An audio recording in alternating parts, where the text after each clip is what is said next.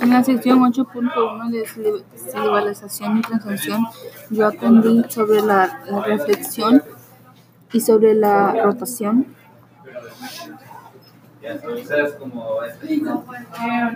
Aunque tenga el mismo tamaño, tienen la, aunque tenga la misma figura, pero no nece- necesariamente.